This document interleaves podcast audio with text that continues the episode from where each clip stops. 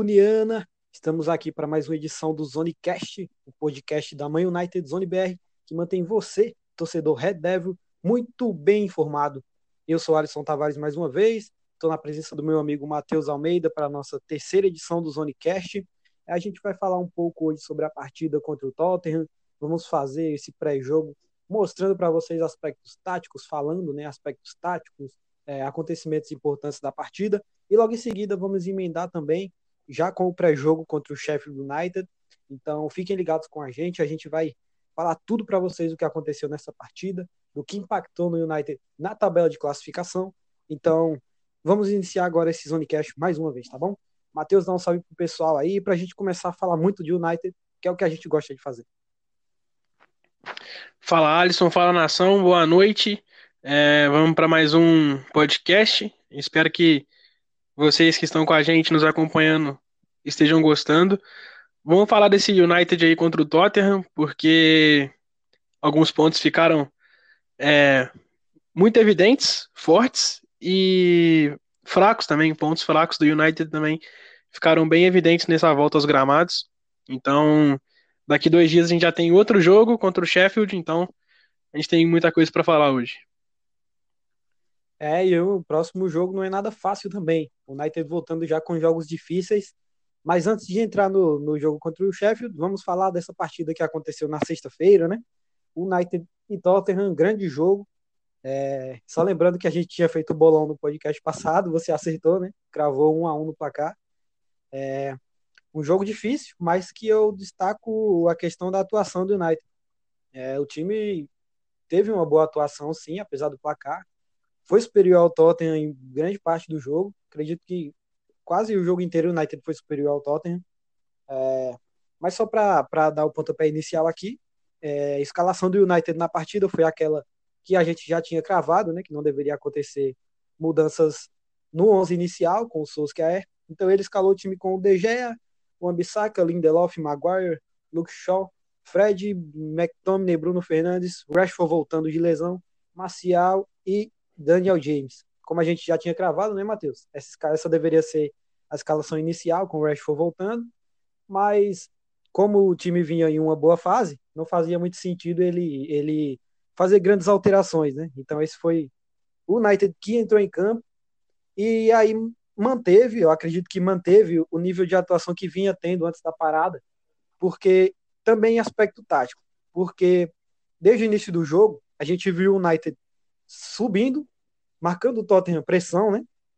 É, então era uma característica importante que o United trouxe até pouco antes da parada, que era o time ser um pouco mais agressivo na marcação, de subir mesmo, pressionar a saída do adversário. E isso deu resultado, né? O Tottenham teve muita dificuldade de criação, até pelo estilo de jogo do José Mourinho, né, Matheus?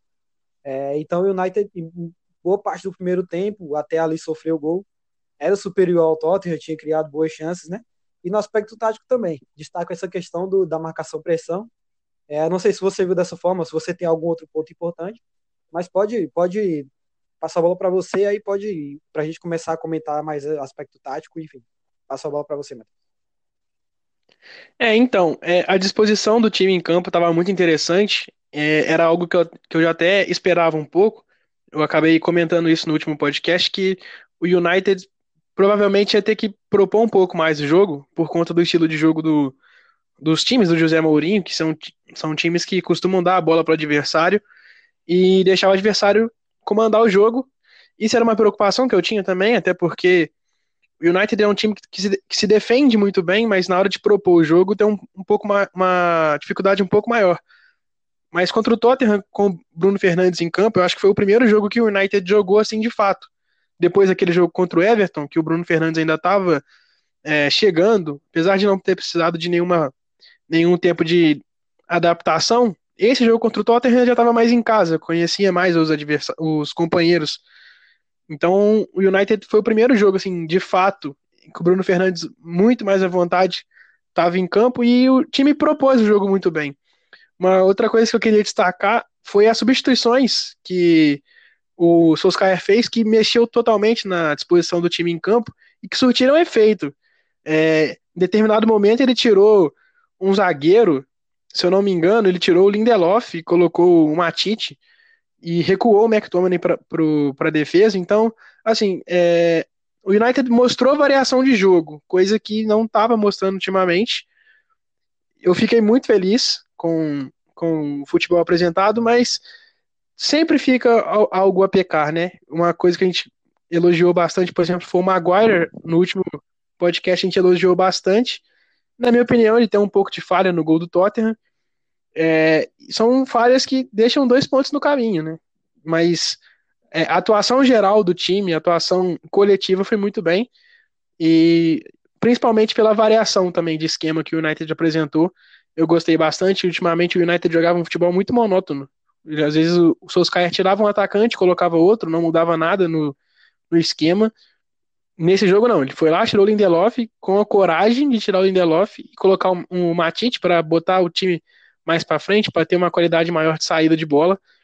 É, gostei bastante do United, os 11 inicial e depois também com as substituições, principalmente quando o Pogba entrou, mudou o jogo. Ele entrou no lugar do Fred, o Fred jogando um pouco mais recuado. Quando, quando o Pogba entrou, ele puxou o McTominay para trás e o Pogba fez aquela função ali do lado do Bruno Fernandes, que era uma, uma outra dúvida que a gente tinha, de como que Bruno Fernandes e Pogba iam estar juntos em campo. Eles jogaram um lado a lado, um do lado do outro, e eu achei que surgiu, surtiu bastante efeito. Talvez até o Pogba entre até como titular já contra o, contra o Sheffield. É, então, e só destacando a questão, uma questão tática, né, como você falou, a questão da disposição do time, marcação pressão também, é, mas, como você destacou também, é, são dois pontos no caminho sempre porque acontece algum erro, um errinho que custa uma vitória para o United. Porque a gente viu que o time estava marcando pressão na hora do gol e foi justamente nisso que sofreu, que o Tottenham conseguiu fazer, né? É, o United estava marcando pressão, o Tottenham saiu para o ataque com um passe longo e aí veio a questão da falha do, do Maguire na marcação uma falha dupla, né? Porque Maguire falhou na marcação e o De Gea tomou um gol que ele não deveria tomar. É, mas é até no lance do gol você percebe isso. O time estava marcando alto, mas pecou nessa questão, né? Era uma jogada que dava para ter controlado, acho que até de forma tranquila, porque o, o Bergwijn, né, estava em velocidade, o Maguire poderia ter parado ele, não só não, não só desarmando, eu acho que ele tentou ganhar na corrida, disputar a corrida com o velocista é complicado. Então ele poderia ter parado, sei, até com a falta mesmo, para parar o ataque em progressão, né? E o DG falhando mais uma vez. Um ponto que a gente tem que destacar é que o DG, apesar de ter muito crédito, muito mesmo, não dá para questionar o DG no United, mas que ele nessa temporada vem tendo falhas que ele não costuma, costumava ter. Tá tomando alguns gols bestas. Não que esse, esse gol contra o Tottenham seja uma falha absurda, não, nada disso. Mas pro nível do DG era uma bola defensável. Poderia ter defendido ele até chegou a tocar na bola. Né? Ele poderia ter defendido. Mas no primeiro tempo, esse foi o erro do United. É, não, acho que teve outra, um ataque logo em sequência depois do gol, que foi a cabeçada, se não me engano, do som. Que aí sim o DG fez uma, uma puta defesa. Mas, fora isso, foram, foram os únicos erros que o United apresentou assim no primeiro tempo. Fora isso, dominou, atacou. É, teve o Loris fez boas defesas, né? Inclusive uma, uma defesaça do, do, do Rashford no contrapé. Mas esse foi, a, essa foi, esse foi o pecado do United no primeiro tempo. O único, na verdade. Fez uma boa atuação também no primeiro tempo, né? mesmo tendo ido o intervalo, perdendo por 1 a 0 Mas é, para o primeiro tempo eu destaco isso. É, o United criou, criou boas chances, o Loris foi bem, mas em uma falha ali sofreu o gol, né? uma falha defensiva, uma falha dupla que tem que ser corrigido, não dá para a gente sofrer gols dessa forma, seja com falhas do Maguire ou do Gea, era uma jogada bem, bem controlável mesmo. E aí a gente entra no segundo tempo num destaque que você, é, numa coisa que você destacou, que foi as substituições do Solskjaer, né? O United voltou bem também para o segundo tempo, criando oportunidades, parando no Loris mais uma vez. O Loris fez uma grande atuação. Para mim, foi o melhor em campo, não só do Tottenham, mas o melhor em campo mesmo fechou o gol, a gente poderia ter vencido se não fosse o Loris. Mas o United voltou bem, voltou pressionando, Bruno Fernandes mais uma vez com uma boa atuação.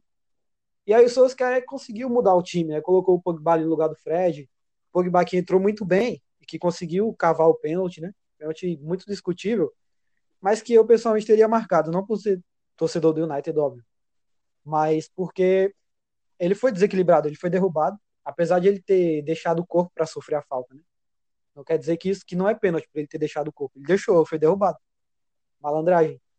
Mas foi pênalti sim e o Bruno Fernandes bateu muito bem. Mas é isso, o United fez uma boa partida, né? Em aspecto tático. Solskjaer fez ótimas substituições, gostei. A entrada do Pogba era óbvia, mas eu gostei quando ele colocou o Greenwood, que entrou bem mais uma vez. Dessa coragem que você falou aí, de mexer na tática do time, não ficar trocando um por um na mesma posição como ele fazia antes, né?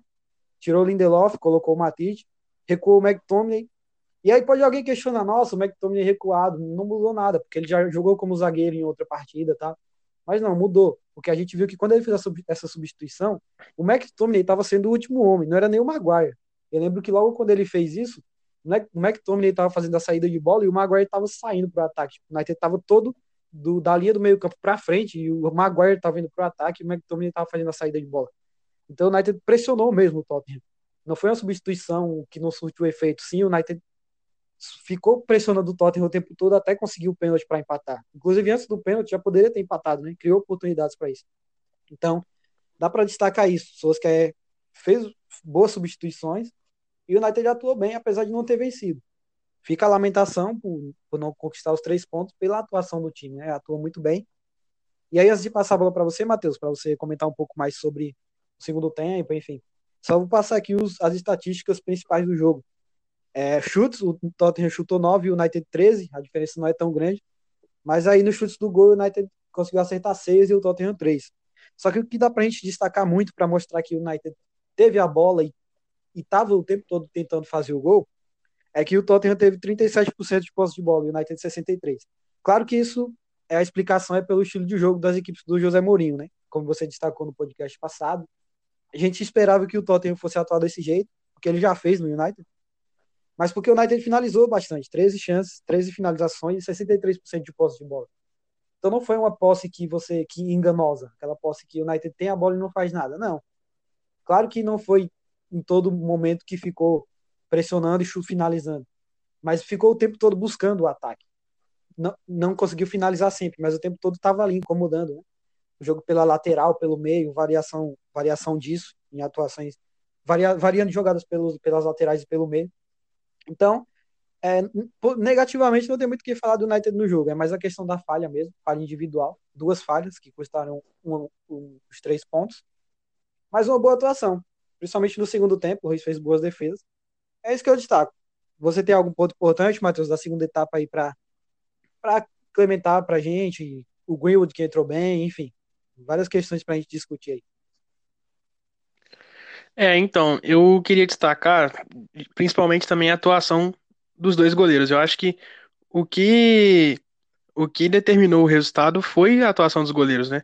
O De Gea tem uma falha que geralmente ele não não costuma ter, né? Mas nessa temporada ele não tá tão bem.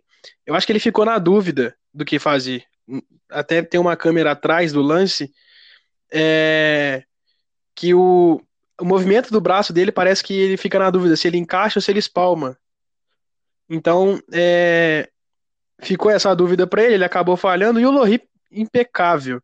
Ele pegou uma bola do, do Marcial no segundo tempo, espetacular. Eu achei que aquela bola era, era gol, quase 98% de certeza, e o Lohri fez a defesa. No primeiro tempo também ele já tinha feito defesas importantes e difíceis. Então acho que também, além da falha, o que determinou o resultado foi a atuação dos, dos dois goleiros, até porque se o Loris não tivesse feito uma partida da maneira que ele fez, mesmo com a falha do De Gea, o United teria vencido. É, um outro ponto importante que eu queria destacar é justamente essa saída de bola do McTominay ali atrás, e no final o United pressionando a todo vapor o Tottenham, o Maguire jogando praticamente de atacante nessa altura do jogo ali, partidos 40, é, 42 minutos, o United já tinha o, o Igalo na área e já tinha também o Rashford, já tinha Bruno Fernandes, já tinha um Pogba, todo mundo ali na frente e o Maguire foi para lá. Eu acho que falta de vontade e empenho do United não faltou. Só queria destacar um ponto negativo também do time, além das, das falhas de Maguire e De Gea, é, a partida bem abaixo do Marcial e do Daniel James também, que para mim é, ficaram devendo. Na minha opinião, o Marcial é um cara que eu sempre pego no pé, é difícil o Marcial é, fazer uma partida boa, ainda mais em jogos grandes.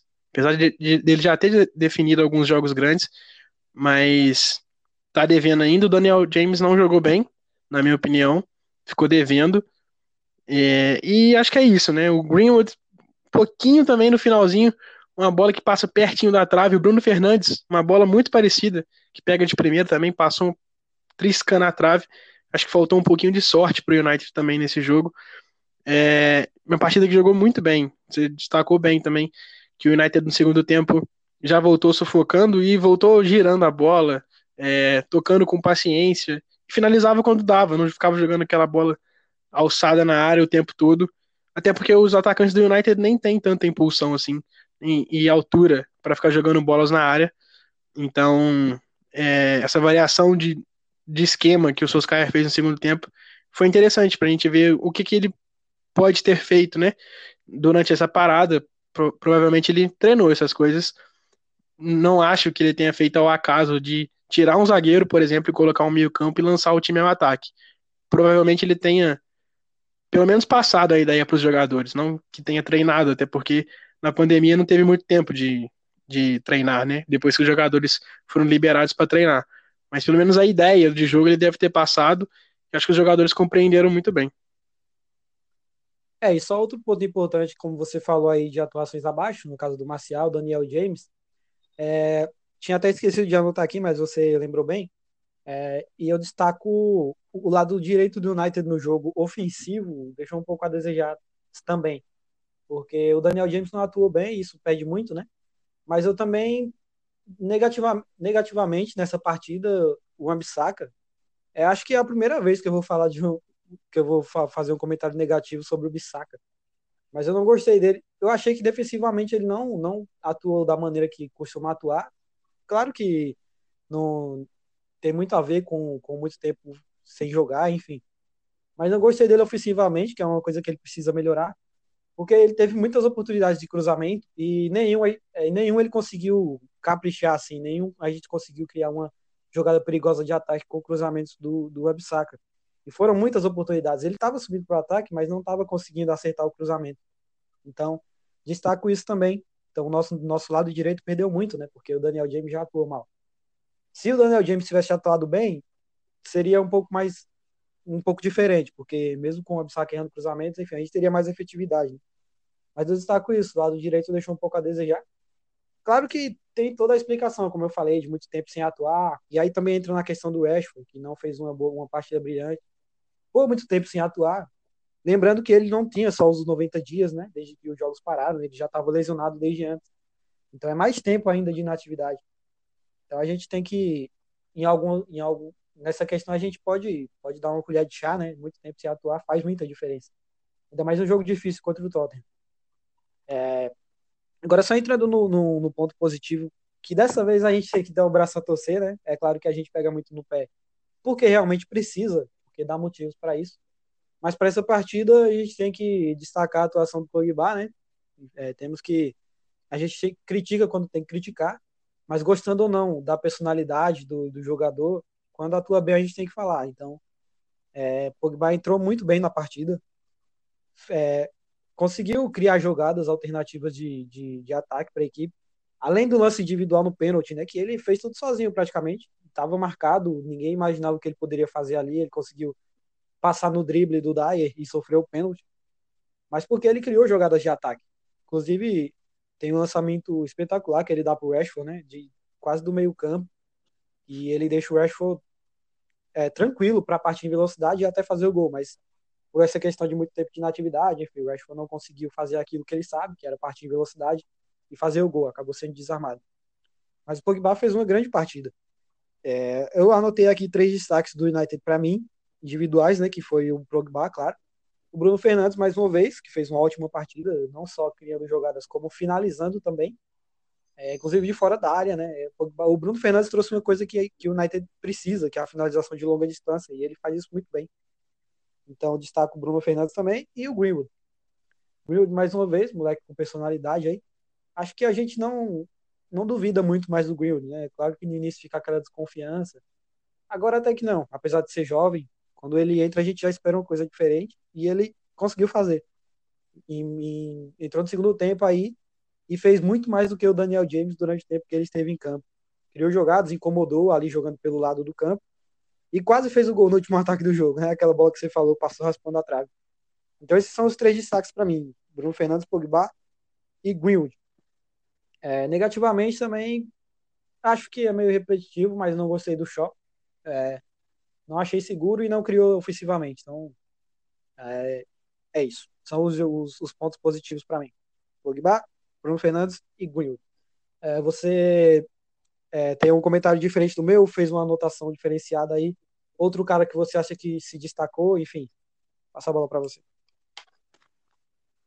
Não, eu acho que é, positivamente os destaques são esses mesmo: Pogba, Bruno Fernandes, é o McTominay também. Eu achei que foi bem é, e um cara que jogou em duas posições diferentes.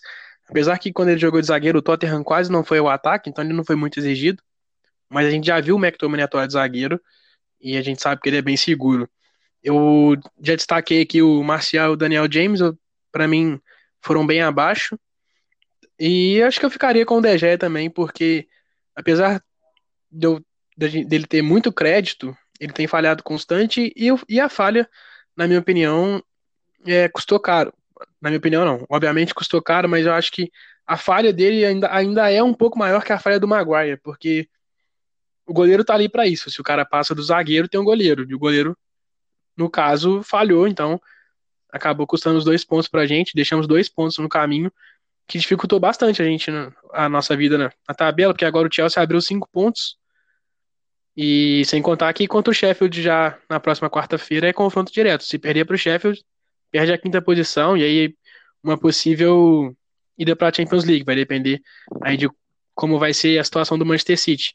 Sem contar que o United também já está com, mesmo, com o mesmo número de pontos do Wolverhampton. Então o United pode perder duas posições para a gente ver como que um empate desse. Na minha opinião, jogar contra o Tottenham fora de casa é sempre difícil, mas é um jogo que, ao meu ver, não, não foi um ponto ganho, mas dois perdidos. É, então, só vou fazer só um comentário aqui para a gente passar para essa questão de tabela, de, de adversários, enfim. É, uma é, é questão de, como você falou aí, do, da a falha do DG ser mais expressiva do que a do Maguire. É, a gente viu alguns comentários, principalmente nos grupos de WhatsApp, o pessoal falando, ah, mas ninguém falou da falha do Maguire, falou só do DG. Assim, vi, vi bastante isso. E aí eu, foi um ponto que eu argumentei, que foi o seguinte, o Maguire, ele tem os, ele ainda tem os famosos haters, né? De que muita gente que acreditava que ele não vale isso tudo, enfim. Não vou entrar em questão de valores, mas de desempenho. É, cresceu bastante na temporada, vinha fazendo atuações muito boas e falhou realmente. Mas por que, que a gente destaca mais a falha do DG? Porque o DG não é essa partida, é a temporada dele. A temporada não, é, não tá no nível DG, não tá aquele nível normal dele. Ele vem falhando Lembro da falha bizarra contra o Everton, que ele chutou a bola, no, acho, se eu não me engano, no Calvert Lewin. Então não é de agora. Por isso que o, que o, o destaque maior ficou para o DG. Porque é, uma, é uma, uma, bola totalmente defensável para ele. Né? E não é de. Não é porque a gente destaca mais um ou outro. Não, porque tem essa questão do DG. Né? Ele não, é, não tá sendo o DG que a gente espera. E o comentário tático seria sobre Pogba como você destacou, ele pode entrar como titular no próximo jogo. E eu não só acredito que pode, como vai. É, fica meio difícil a gente questionar assim Pogba ser titular no próximo jogo. Apesar do Fred e o McTominay estarem fazendo temporadas ótimas, mas é, eu acredito que pode poderia ser feita uma variação tática que alguns jogadores que estão atuando muito bem na temporada não saiam como injustiçados, digamos assim. Porque o Daniel James não jogou bem. E a gente tem essa alternativa de fazer uma variação tática.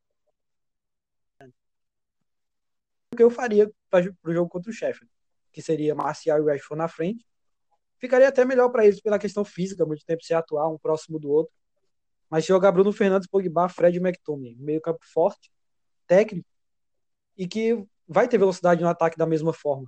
O Daniel James tem a velocidade pelo lado do campo a gente vai ter velocidade no ataque atuando assim. O Rashford pode se movimentar muito e o Marcial também se movimenta muito com velocidade.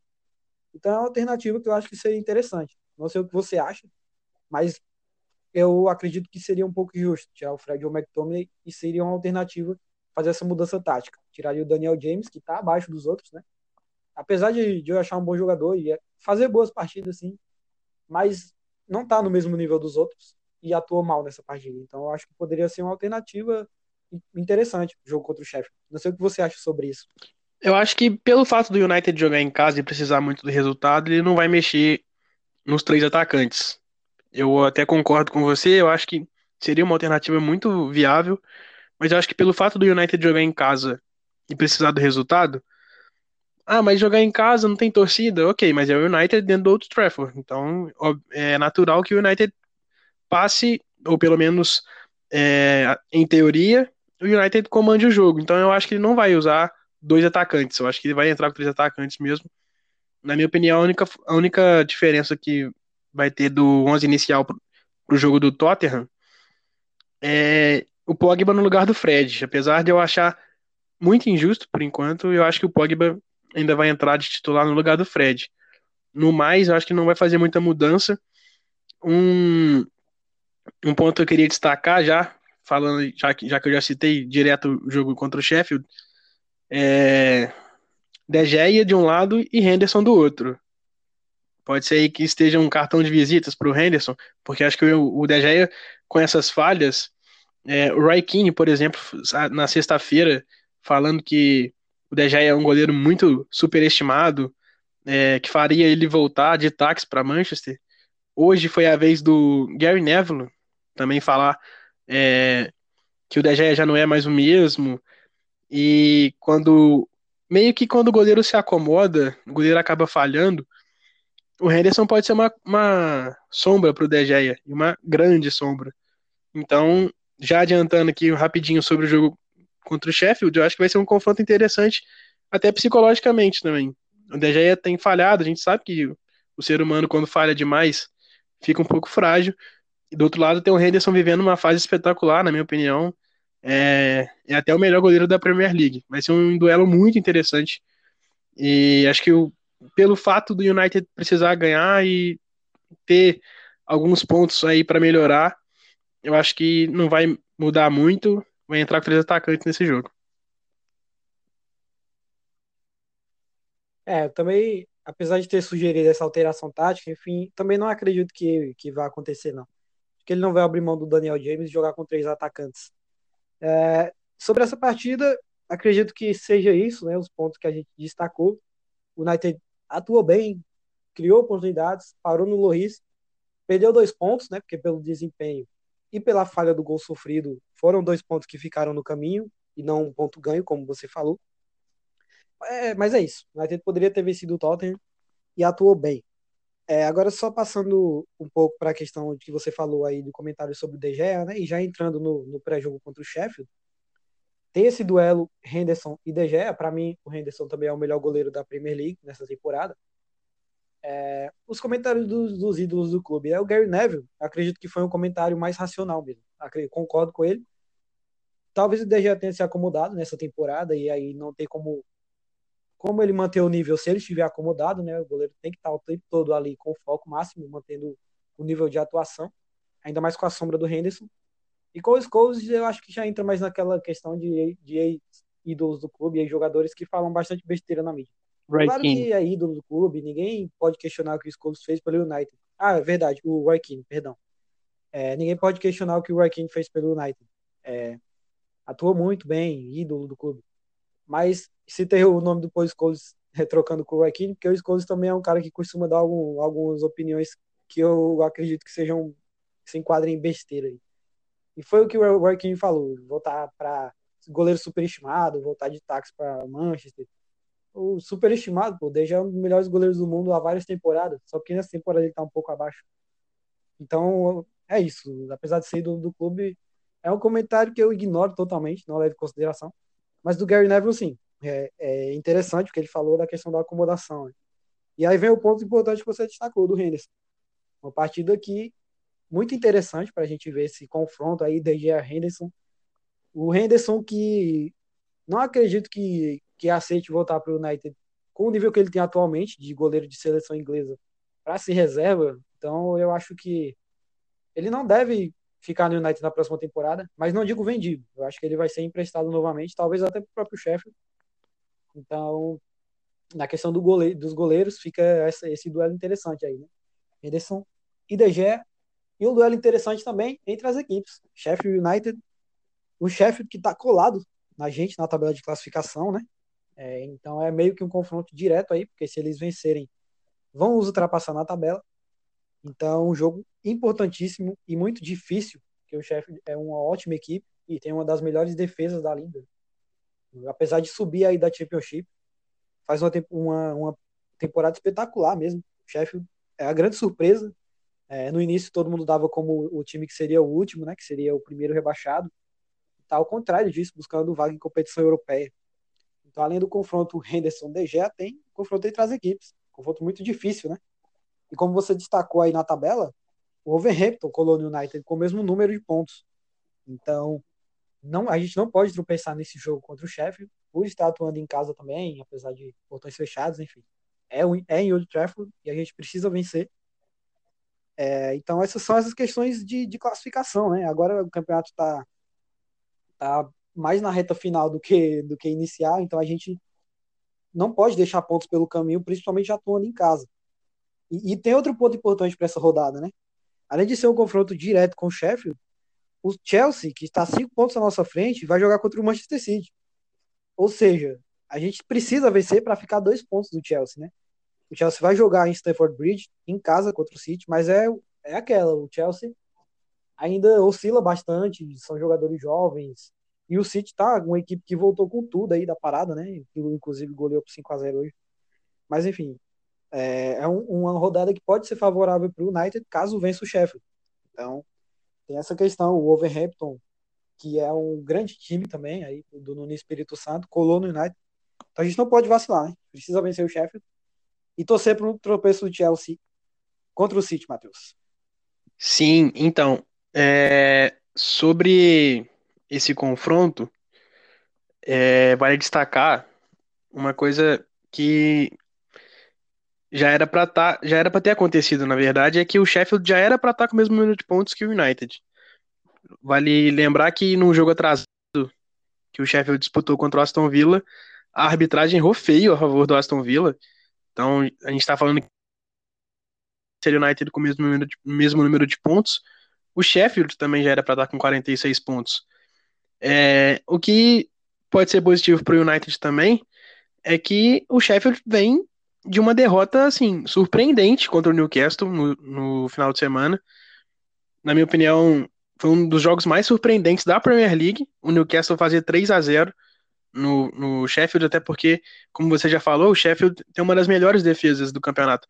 Mais precisamente, o Sheffield tem a segunda melhor defesa do campeonato, só perde para a defesa do Liverpool.